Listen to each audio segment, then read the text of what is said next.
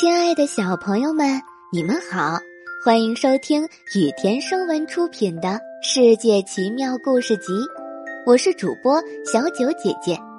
接下来我会每天给你讲一个好听的小故事。今天我们要讲的故事是陀螺与皮球。陀螺和皮球被放在一个箱子里，一个小男孩给陀螺涂上了红色和黄色，还在陀螺中间镶了黄铜片。这样一来，陀螺转起来的时候就闪闪发光了。陀螺对皮球说：“我们订婚吧，你弹我转，没有人会比我们更幸福了。”你真这样认为吗？或许你不知道，我爸爸和妈妈是皮革拖鞋吧？还有，我里面装的是西班牙软木塞。皮球骄傲地说：“我也是用红木做的呢。”陀螺回答。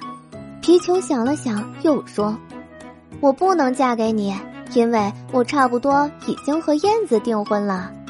每一次我弹起来。”燕子都会把头伸出窝，对我说：“你愿意吗？”这时候我都会悄悄的对自己说：“我愿意。”这就算一种承诺了吧？但我答应你不会忘了你的。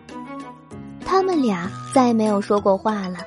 第二天，小男孩带着皮球出去，陀螺看着皮球弹到天空中，就像一只小鸟高高飞起。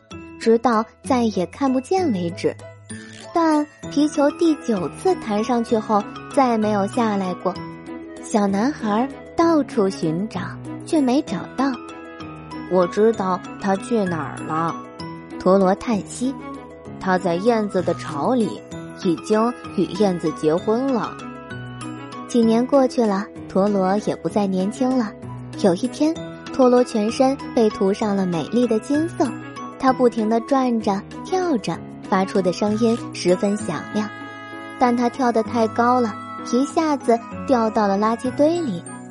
陀螺好奇地看了看周围，发现了一个像烂苹果的东西，但那其实是个旧皮球。谢天谢地，终于来了个能说话的人了。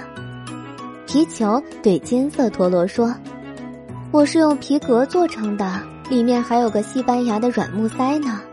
我曾经跟一只燕子订婚，但我顺着水槽掉到了这儿。我在这儿躺了有五年多了，泡得我浑身都软了。